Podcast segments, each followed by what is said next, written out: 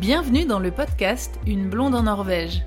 Vous pouvez soutenir l'émission en devenant membre sur Patreon. C'est une plateforme de financement participatif avec plusieurs niveaux d'abonnement.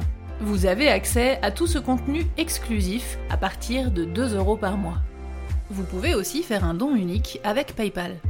Le meilleur moyen pour faire connaître le podcast est d'en parler autour de vous et de partager les épisodes. Et surtout, vous pouvez laisser un avis avec des petites étoiles sur Apple Podcast et sur Spotify. Aujourd'hui, on va parler humour avec Cécile Moroni, qui est humoriste à Oslo. Alors, qu'est-ce qui fait rire les Français sur la culture norvégienne et inversement? Cécile se délecte de ces jeux d'humour interculturel. Salut Cécile, bienvenue. Bonjour, merci beaucoup de me recevoir Anne-Sophie.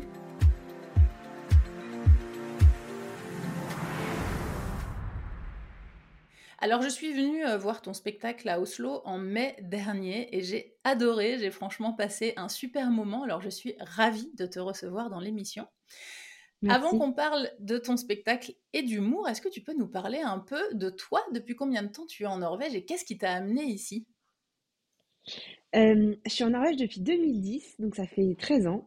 Et je suis venue en Norvège parce que j'ai rencontré un Norvégien à l'étranger j'ai fait des études en Allemagne et j'ai rencontré donc mon mari maintenant, qui est mon mari, euh, il y a 15 ans, 16 ans en Allemagne, euh, à Mannheim. Et je suis venue le rejoindre donc trois ans plus tard. Donc on a eu une relation à distance, puis après je suis venue. Et donc voilà, je pense qu'il y a beaucoup de Français qui sont aussi venus pour l'amour, donc il y en a sûrement qui se reconnaîtront là-dedans. Mais... Est-ce que tu faisais ça en France avant? Est-ce que tu faisais des spectacles aussi ou pas du tout? Ouais, alors en fait, j'ai quand même, euh, en plus de ma formation d'école de commerce, fait un an au cours Florent à Paris, qui est une école de théâtre. J'ai aussi fait beaucoup d'improvisation théâtrale. Euh, et quand je suis arrivée en Norvège, j'avais envie de continuer l'improvisation théâtrale, qui est vraiment une, activité de groupe. Mais en fait, mon niveau de langue n'était pas suffisant pour continuer au niveau où j'avais envie de continuer. Et en fait, j'ai rencontré quelqu'un qui m'a dit, mais je sais exactement ce que tu devrais essayer de faire, tu devrais faire du stand-up. Et en fait, c'est comme ça que j'ai commencé, par cette personne qui m'a dit, euh, tu as plein d'histoires à raconter qui sont marrantes. la différence entre l'impro et le stand-up, c'est que l'impro, c'est évidemment pas écrit et que tout se fait sur scène avec des interactions avec le public et les autres, et les autres improvisateurs. Le stand-up, en revanche, c'est il y a quand même un travail énorme de manuscrit à l'avance et on est seul en scène. Euh, mais, l'improvisation reste utile euh, quand j'interagis avec le public parce que ça, par définition, c'est impossible de, savoir ce qui va sortir de, de ces discussions. Je faisais donc du théâtre et de l'impro en France. J'ai commencé le stand-up en Norvège et là, cette année, j'ai fait un peu de stand-up à Paris et l'année dernière aussi, donc pour la première fois du stand-up en français en France. Euh, mais là, j'ai un spectacle en français aussi en Norvège. Mais le stand-up, je l'ai vraiment développé en Norvège. Mm. Ok, et ça a été difficile de commencer dans ce domaine, de s'intégrer, de comment ça s'est passé? Parce que c'est un milieu, bon, comme tous les milieux artistiques, c'est un petit peu, c'est pas évident, mais est-ce que, euh, en plus du fait que, que tu étais en Norvège, est-ce que tu parlais norvégien déjà à l'époque? Est-ce que la langue a été un problème? Comment ça s'est passé? Ouais, c'est des bonnes questions. Euh, le milieu de l'humour est quand même déjà par définition, enfin par définition, pas par définition, mais le milieu de l'humour est euh, structurellement un milieu assez masculin. Et ça se voit même dans des pays très égalitaires comme les pays scandinaves, ça se voit en France, ça se voit partout ailleurs, c'est quand même plutôt un milieu euh, masculin. Donc ça déjà, c'est, ça peut être un avantage d'être une femme parce que justement parfois on a un peu de place, mais à l'inverse, ça peut être aussi vraiment difficile de se faire un trou. Et puis faire de l'humour dans une langue qui n'est pas la sienne, c'est pas toujours facile de savoir ce qui va faire rire parce que il faut amener le public euh, avec, bah, avec soi dans les prémices de sa façon à soi de voir. Et ouais, là, tu as un double challenge. Là, tu as le challenge de faire de l'humour à la base et de le faire dans ta langue qui n'est pas ta langue euh, maternelle. Quoi. Exact. Ouais. Donc pour ça, euh, j'utilise quand même toujours des. On a des, on a des, des groupes d'écriture avec des collègues artistes et humoristes et parfois, je, je, teste vachement sur eux à l'avance. Euh, est-ce que vous comprenez ce que je voulais vous dire par là? Puis certains m'aident en me disant, mais si tu dis ça d'abord, là, les gens réagissent, trouvent que c'est drôle parce que du coup, si on entend ça, on va penser à ça. Enfin, j'ai, des, quand même un peu d'aide technique, mais j'ai quand même aussi beaucoup pris la main sur comprendre ce qui va faire rire les gens. Tu parlais, euh, dès que tu as rencontré ton, ton mari à ah l'étranger, tu as commencé à apprendre le norvégien direct ou comment ça s'est passé, euh, l'étape d'apprendre le norvégien et au-delà de ça, de faire des spectacles en norvégien, quoi? C'est quand même impressionnant, je trouve. Ouais, alors, euh, pour, euh, moi, j'adore les langues. Hein. Et puis, j'ai quand même fait mon master de fin d'année, en, mon, mémoire de fin de master en Allemagne, en allemand. Et l'allemand m'a fait aussi beaucoup gagner de temps pour apprendre le norvégien. Oui, allemand-anglais, ça aide pour le norvégien. Mais j'ai fait un an aussi d'auditeur libre norvégien de licence 1 euh, à la Sorbonne pendant que j'étais au cours Florent, justement pour apprendre le norvégien. Et quand je suis arrivée en Norvège, du coup, j'avais déjà quand même pas mal de bases. Euh, j'ai écrit au début mes textes en norvégien. Je me souviens aussi que je regardais les autres et que je voyais le public hilar et que je comprenais pas ce que les autres avaient dit parfois. Donc ça a été quand même un peu un cheminement, mais disons que le stand-up m'a aussi appris plein de vocabulaire et de monde euh, que j'aurais pas appris de façon académique ou en cours ou au travail. Donc, euh, mais oui, oui, j'ai quand même, j'ai quand même appris vite le norvégien pour pouvoir aussi après commencer à faire rire les gens. Parce que j'ai toujours bien aimé faire rire, j'ai toujours adoré être sur scène, et j'avais l'impression d'être une espèce de version bizarre de moi au début quand je parlais pas bien norvégien, parce que j'avais l'impression que tous les trucs marrants que j'aurais voulu dire, j'arrivais pas à les sortir au bon moment. J'avais l'impression d'être bizarre. pas à les c'est comme dans la vie quand on apprend le norvégien et ouais. Puis après, il y a aussi des moments où j'ai dit des trucs vraiment bizarres sur scène sans me rendre compte de ce que je disais parce que je me trompais dans les mots ou que ma prononciation donnait un aspect comique que j'avais pas forcément anticipé. Et du coup, okay. j'ai aussi. Comme quoi, tu te rappelles, tu as des exemples ou... J'ai pas d'exemple concret, mais tu vois, le public qui, par exemple, je vais avoir un accent français sur un mot, c'est juste ça qui va donner le comique à mon histoire. Qui va faire rire. pas forcément anticipé que ce serait là que les gens riraient. Mais du coup, j'ai appris vachement à le prendre avec le sourire en disant oui, voilà, enfin, c'est ma façon d'être, quoi. Mm. Donc ça, je pense que du coup, pour revenir sur ta question de départ, le fait d'être étrangère, ça peut aussi être un avantage parce que tu as quelque chose de très différenciant par rapport à des autres humoristes. Mais, mais c'est par ailleurs plus difficile sur certains autres aspects. Mais au moins, les gens se souviennent de toi, c'est la française. C'était un peu mon, point de départ, en tout cas, dans le milieu de l'humour. Est-ce que tu as une préférence euh, sur tes spectacles? Est-ce que tu es plus à l'aise du coup euh, finalement maintenant en norvégien? Ou est-ce que c'est toujours quand même euh, plus, plus confort de le faire en français? Est-ce que chaque langue a, des, des, avantages entre guillemets et des inconvénients? Ou comment tu te sens par rapport au fait de faire des spectacles dans deux langues différentes? Je suis quand même plus à l'aise en norvégien, ce qui est un peu paradoxal, mais c'est parce que j'ai beaucoup plus de bouteilles et, et aussi parce que j'ai plus de textes. J'ai une bibliothèque de textes qui est assez copieuse maintenant. Euh, mais c'est toujours un plaisir de faire en français. En français à Paris, il y a eu des moments où je me disais Ah, c'est marrant de voir ce que les autres font comme blague. Euh, en revanche, les Français de Norvège, euh, là, c'est en plein dans le mille parce que je pense que quand je fais mon spectacle en français en Norvège, je parle à des gens qui ont une histoire tellement similaire à la tienne, la mienne, ces gens qui sont arrivés de France pour s'installer en Norvège, que du coup, il y a énormément déjà de choses sur lesquelles on se retrouve, sur les surprises qu'on a eues au supermarché, chez le médecin, etc. Et en fait, là, du coup, c'est quand même relativement facile d'embarquer tout le monde euh, dans un, dans, une, dans un bon rire. Tu sais que maintenant, à chaque fois que je vais chez le médecin, je pense à toi. mais, mais ouais, ouais, du coup, non, non, si, je suis plus habituée en norvégien, mais c'est toujours un plaisir de faire rire en français. Et c'est un peu retour à ma personnalité de départ, quoi. Et alors, qu'est-ce qui les fait rire, euh, ces, ces, Français euh, qui habitent en Norvège?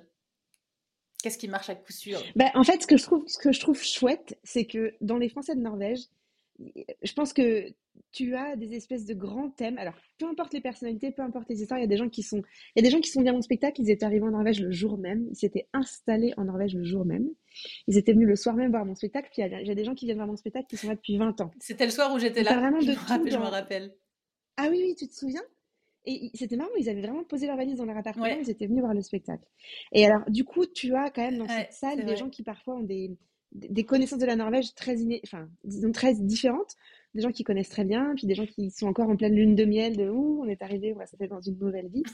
Mais je pense que tu as cette espèce de, de, yin et de yang qui est euh, hyper chouette, je trouve, parmi les Français de Norvège. Des gens qui adorent ce pays pour toutes les belles choses qu'elle a à offrir et des gens qui adorent aussi critiquer ce pays pour tous les trucs qui agacent les Français en Norvège. Et du coup, c'est une bonne base de départ pour rigoler, parce qu'au fond, je pense que tout le monde aime bien la Norvège, personne n'est euh, complètement. Euh, je pense, je pense que ceux qui aimaient vraiment pas du tout, ils sont repartis.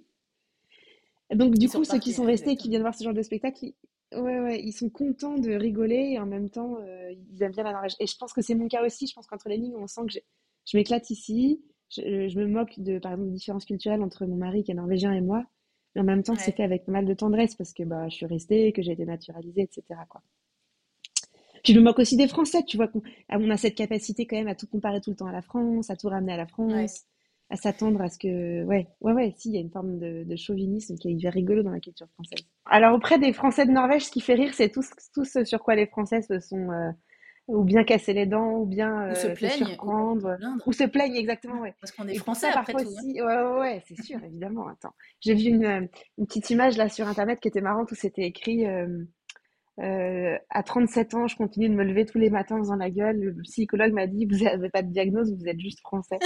ça m'a fait rigoler. c'est trop ça, c'est tellement ça. Mais, mais ouais, en gros, il y a ça comme source d'inspiration, parce que je pense qu'il y a plein de choses qui sont assez... Euh, le but du jeu dans l'humour, c'est d'essayer que les gens se reconnaissent dedans. Enfin, en tout cas, moi, j'aime bien faire ça. Il y a plein de styles d'humour différents, bien sûr, mais... Et, et là, il y a aussi dans les groupes de discussion WhatsApp, Facebook des Français de Norvège, où parfois je me régale à voir les discussions qui reviennent un peu comme des serpents de mer Notamment, par exemple, où est-ce qu'on achète ci et ça à manger, tu vois? Parce que je me reconnais tellement là-dedans et moi je suis la première à dire Ah bon, attends, il y a des cornichons à Oslo, je veux savoir où. Mais où? Euh, Donc, oh, ouais, ouais, il y a ça comme source d'inspiration, effectivement, puis il y a ma vie à moi. Euh, et puis en fait, là, j'ai commencé donc une petite tournée et ce qui est marrant, c'est les discussions après le spectacle. Donc je suis allée à Stavanger, je suis allée à Bergen, je suis allée à Oslo. Et puis alors là, les gens, ils viennent te dire Ah ouais, j'adore ce passage, ça m'a rappelé. Puis du coup, en fait, sans le savoir, ils me donnent d'autres idées pour creuser ta Ah ouais, carrément, oui, ouais, ok, tu t'inspires de ce que les gens te racontent. Euh, ouais. il y a une, une dame à, Stavanger qui était vachement rigolote qui me dit Est-ce que tu as remarqué aussi que les Norvégiens, ils s'équipent à fond sur tous les sports qu'ils font Même quand ils n'ont pas vraiment commencé à maîtriser le sport, ils achètent tout l'attirail, ils, sont, hyper équipements. C'est vrai. Et c'était, vrai que c'était très bien observé par rapport aux Français qui font de la rando en jean et en basket. les Norvégiens, ils ont la totale, tu sais, de donc voilà, donc ça, c'est mes sources d'inspiration. Ok, top.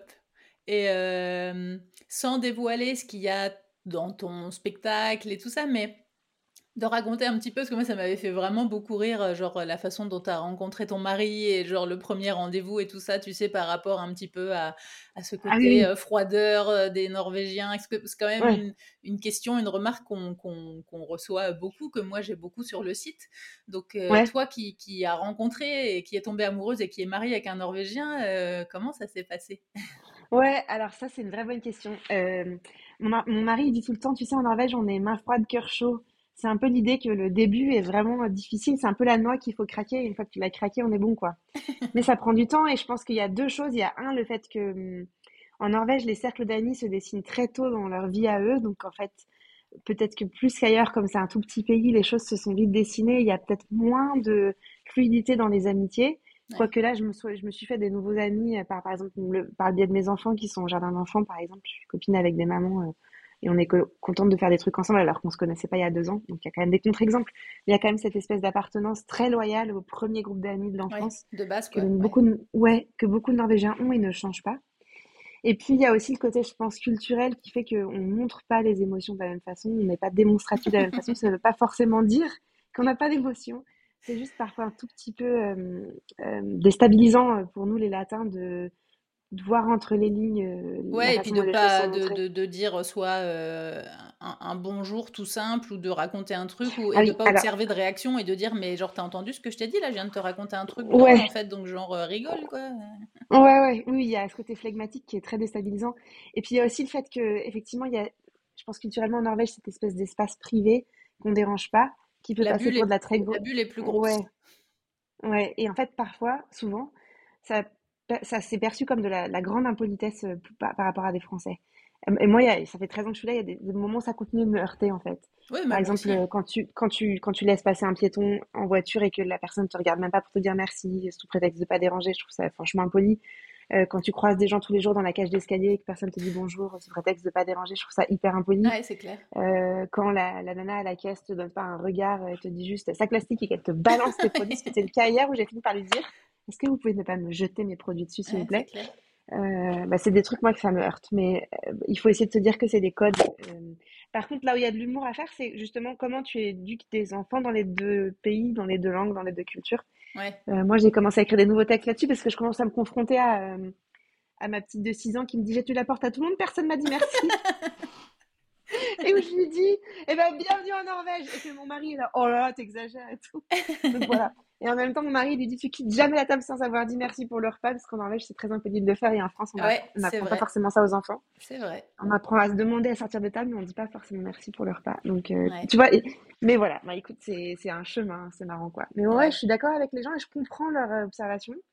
Parce qu'il y a ce côté très très réservé qui est presque un peu froid. Et puis aussi. Ouais. Euh, disons que c'est pas facile de se faire des amis norvégiens. J'ai un spectacle en anglais une fois par mois du coup, c'est hyper marrant parce que là, il y a tout, tout plein d'expats, des gens qui viennent de partout, d'Afrique, d'Asie, d'Amérique.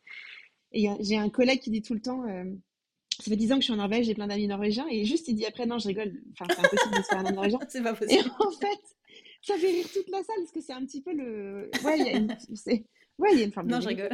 Ouais, c'est clair, c'est super difficile. Mais on peut se faire des amis, bien sûr. Ouais. Après, tu vois, ma soeur est aux États-Unis. Aux États-Unis, les gens se parlent très facilement. Puis après, elle me dit, tu sais, c'est pas forcément pour ça qu'ils sont vraiment amis. Mais c'est ça, ouais, c'est un peu euh, surfait et un peu faux et un peu. Mm. Euh, Alors qu'ici, on est dans l'extrême inverse. ouais, ouais. Je pense aussi que dans des plus petits endroits, les gens se parlent plus volontiers. Je suis allée dans le nord de la Norvège là récemment pour un spectacle à Harstad. J'ai trouvé les gens mais extrêmement ouverts. Ah ouais? Et, euh, et, je pense que par rapport à Oslo ou d'autres plus grandes villes du sud de la Norvège, peut-être que dans les endroits où l'hiver est vraiment très dur et où les villes sont vraiment très petites, les contacts se font plus facilement. Ouais, peut-être, ouais. ouais mm. C'est clair. Et quand tu fais tes spectacles en norvégien, alors à l'inverse, les... ton, texte, il est, il est aussi axé sur justement ces différences culturelles. Et toi, comment tu as vécu le choc euh, Norvège, euh, France-Norvège Ou de, de, quoi tu leur parles à ces Norvégiens? Qu'est-ce qui les fait rire? Bah, je, leur parle de ça et parfois ça me frustre parce que j'aimerais bien sortir d'être la française, mais en fait, dès que j'écris de l'humour, j'y retourne naturellement. Je pense que j'ai fait un peu le choix de me dire bon bah alors attends, c'est tellement partie de mon identité que je, déjà de toute façon je parle avec mon accent. Ouais, ouais. Je peux pas, je peux pas éluder le fait d'être française. Par, contre, je peux parler d'autres choses, je peux parler de l'éducation des enfants, de la politique, etc. Mais, mais, euh, mais ouais, ouais. En fait, ce qui les fait rire, c'est parfois j'essaie de prendre à contre-pied les clichés sur les Français en disant vous croyez que ça c'est français, mais c'est complètement faux. Par exemple, j'ai un texte où j'ai écrit que j'en avais trop marre euh, quand je faisais les, les lunchbox de mes enfants, maths, pas que, les gens pensent que j'allais faire, euh, tu sais, du coq au vin, euh, des grenouilles et tout. Ça me saoule parce que, en fait, mes enfants, ils sont quand même norvégiens en Norvège et qu'ils mangent une tranche de pain. Donc, ils mangent du pain avec du pâté. Ouais, ouais, ouais, ouais, Ils adorent ça. Hein. Et donc, je leur dis, bah, tu vois, comme quoi, il faut prendre le meilleur des deux cultures. Il y a un peu d'humour là-dedans, mais en gros, je disais que pour la 1er avril, j'avais fait euh, des, mat des matbox avec des escargots vivants dedans pour faire une blague aux employés du, bar, du jardin d'enfants en disant j'ai des escargots ah, et dans la boîte. Mais non, mais en gros, c'était pour qu'on arrête de faire croire que les Français se font, euh, tu sais, genre entrée plat dessert avec un. Ouais, c'est ça, genre avec trois repas avec un bœuf bourguignon. Euh... Oui. Ouais. Et un, tu sais comment ça s'appelle un, chariot de pâtisserie et un, plateau de fromage. Ouais, oui, c'est ça, ouais, Le chariot de dessert, ouais. ouais. non, non, j'essaie de prendre un peu à contre-pied les trucs. Par exemple, j'ai un texte aussi sur la série Emily in Paris. Ouais. Parce que j'ai lu que ça avait fait booster le, tourisme à Paris. Ok. Et qu'il y a même des circuits Emily in Paris. Oui, j'ai vu, j'ai vu ça. J'ai ouais, vu passer l'info. là où elle habite, trouver son café, là où travaille Gabriel et tout. Bon, évidemment, j'ai regardé la série hein, parce que je trouve que Gabriel est très beau. Mais en... D'accord. mais en gros, il y a quand même tellement de clichés. Enfin, c'est l'alphabet des clichés complètement ouais, débiles. C'est clair. Et du coup, j'aime bien parler de ça, tu vois, de dire, bon, bah, en fait, en France, non. Alors, je... Et puis, du coup, je, fais, je vais un peu cash. Je leur dis, attendez, il y a des réalités sur euh, la violence faite aux femmes, il y a des réalités sur la pauvreté, les inégalités sociales, euh, les grèves, euh, les, inégalités de salaire. Enfin, faut arrêter de croire que Paris, c'est Emily Paris. C'est super énervant, c'est faux. Bah, puis, ce qui est fou, je trouve, avec Paris, c'est que, enfin, je sais pas, tu as vécu, toi, tu étais à Paris avant Oui, ouais. Moi, c'est pareil, j'ai vécu 10 ans à Paris avant de venir en Norvège. je suis pas originaire de Paris, mais j'y avais vécu 10 ans et j'ai voyagé avant, euh, avant d'y vivre et tout, donc moi je connais quand même plutôt bien. Et euh, alors c'est vrai que la série Emily euh, in Paris, c'est genre, enfin, c'est Paris, c'est pas comme ça. Quoi. Enfin, évidemment, toi, tu vois les rues, c'est genre, c'est propre, c'est toi, là, elle s'achète des belles fleurs et tout. Enfin, tu te dis, mais genre, j'ai jamais vu Paris comme ça, ça n'existe pas en fait. C'est ouais, fake, quoi. C'est dessiné de ouais, tout à fait. C'est très bizarre. Euh, mais en même temps, c'est très rigolo parce qu'il joue. Euh, on voit que c'est une série qui est, qui est comment franco-américaine et euh, il y, y, a des clichés qui sont par contre vraiment très vrais et bien joués, je trouve. Donc moi, c'est ce que j'avais bien aimé. C'est pour ça que j'ai regardé la, série et que j'ai trouvé très chouette. même si Gabriel, moi, c'est pas trop mon style, mais quand même, bon, il est mais mais c'est vrai qu'il y a un truc qui est... des gros clichés sur les Américains dans cette série. Aussi, ouais, c'est clair. Ouais. Un de vache. Ouais, il y a plein de, il y a plein de trucs euh, hyper euh, clichés. Mais euh, ce que je trouve fou, c'est que moi, tu vois, à chaque fois que je parle de Paris à mes amis norvégiens et tout, ils me disent Oh là là, Paris, non mais j'adore. Enfin, c'est genre à moitié, je comprends même pas d'ailleurs pourquoi tu es parti de Paris et pourquoi tu es venu vivre en Norvège. parce que tu as l'impression que c'est la, la, ville de rêve, leur ville idyllique, etc. Mais par contre, tu vois, moi j'habite à Tunsberg et quand, quand j'en parle avec mes amis qui habitent dans le Vestfold et qui vont à Oslo, ils trouvent que Oslo, c'est trop stressant. Tu vois Oui, oui, ah bah oui, oui. Ah Alors, bah et, du coup, ils me disent, ouais, moi je rêverais de vivre à Paris. Euh, J'ai dit, ouais, mais tu... enfin, il y a un petit décalage là. ouais, c'est clair. Oui, ici c'est une grande ville Oslo. Oui, ouais, tout à fait. Alors que c'est quand même vraiment pas très grand. Mais bon, effectivement, tout est relatif. Ouais. Moi, ce qui me fait marrer, c'est quand les Norvégiens, tu sais, il y a cinq personnes à la caisse, ils disent Oh là, il y a Lyon. Oh là, il y a la queue. Et tu sais, ça c'est trop drôle parce que à chaque fois que je vais faire des courses avec quelqu'un euh, qui connaît pas la Norvège, euh, quand on arrive en caisse, euh, moi j'ai remarqué, je sais pas si toi tu as remarqué, mais j'ai remarqué que le caissier, il appuie sur le bouton pour appeler à l'aide, tu vois, pour qu'une autre caisse ouvre quand il y a trop de monde, à partir de trois personnes qui attendent. Mais vraiment, c'est trois. Tu sais, genre, il regarde, le mec, il compte, il fait Oh putain, il y en a quatre, je suis mal. Je suis mal, je suis mal. Donc, du coup, il appelle, il appelle. Et à chaque fois que je suis avec des gens, tu vois, je compte, je fais Regarde, regarde Dédé, il va appuyer sur le bouton. Il fait Oh, quand même. Je fais Attends, regarde, il va pas tarder à stresser, je pense. Et le mec, tu sais, genre, il regarde, il fait Oh putain. Et genre, il appuie. Mais c'est énorme, c'est trop drôle. C'est hyper drôle, ouais. Ouais, c'est vachement marrant, ça. C'est hyper culturel, il y a du monde et tout. Et un truc aussi que, que j'ai remarqué en caisse euh, et, et, que j'ai lu dans un, dans un petit livre. dans un petit livre que j'ai qui s'appelle, euh, je sais plus le, le, titre exact en norvégien, c'est les codes non, non dits, tu vois, de la culture norvégienne. Et il y a un truc que j'ai lu il y a pas longtemps et, et auquel j'avais jamais fait attention, et maintenant j'y prête attention et c'est vrai. Donc, je sais pas si tu as remarqué ça, c'est justement quand tu arrives en caisse, il faut, en fait, comme il faut que ça aille un peu vite et que les gens n'ont pas trop envie d'attendre et tout, il faut déjà avoir son portefeuille ou sa carte de crédit prête, en fait. Si, si tu attends que le caissier il t'annonce la somme, tu vois, que tu es en caisse et que tu fais et que seulement là tu cherches ton portefeuille, regarde la tête des gens derrière, c'est genre euh... Ouais, et ce qui est marrant aussi, c'est que, alors ça c'est hyper vrai parce qu'apparemment c'est hyper impoli de faire perdre une demi-seconde à tout le monde. Ouais. Euh, surtout quand il n'y a que deux personnes derrière toi. Ça, et puis, ouais. un autre truc aussi, c'est que euh, ce qui me fait marrer aussi, c'est quand les Norvégiens ils sont pas contents. Tu sais, à Paris, j'ai quand même grandi à Paris où les gens parfois ils, vraiment ils aboient quoi, dans le métro en te disant ah, bouge et tout. Là, c'est genre, euh, ils lèvent les sourcils. C'est le max que tu peux avoir. c'est au taquet, ouais. Le soupir et le. Ouais. énorme. J'adore. Tout ça, c'est quand même matière à faire de l'humour. Et, et, un autre truc aussi que je voudrais dire, parce que je trouve qu'ils le méritent, les Norvégiens ont une énorme capacité d'autodérision. Ils ont une, une, humilité assez forte parce qu'ils sont conscients qu'ils viennent d'un petit pays qui est quand même malgré tout assez méconnu. Ouais. Euh, ils savent, ils parlent bien anglais, ils savent que dès qu'ils vont sortir de la Norvège, les gens vont demander si c'est la Suède, etc. Honnêtement, enfin, le niveau de, de connaissance sur la Norvège, à l'élection de la Norvège, il est bas, même parmi les Suédois d'ailleurs. Ouais. Ah bah le nombre de remarques que j'ai eu. Ah t'habites en Norvège, super, c'est comment Stockholm? Ouais. ouais. voilà. Exactement, ouais, exactement. euh, parfois aussi ça part en Danemark, en Finlande, ouais, ça part en Patriote, mais c'est souvent la Suède à laquelle on nous associe. Et en plus, quand on connaît la, la, relation tellement ambiguë et de longue date entre la Norvège et la Suède, c'est toujours un petit peu mettre, peu mettre les pieds dans le plat un ouais, peu en fait. Hein. Ouais, c'est clair. Mais euh, ce que je veux dire, c'est qu'ils ont, ils adorent qu'on parle d'eux. Ils sont contents en fait qu'on parle d'eux, même quand on les charrie et qu'on tacle des trucs, justement par exemple comme ça ou leur façon d'être fâchés, etc. Ouais. Les gens, ils en redemandent. Quoi.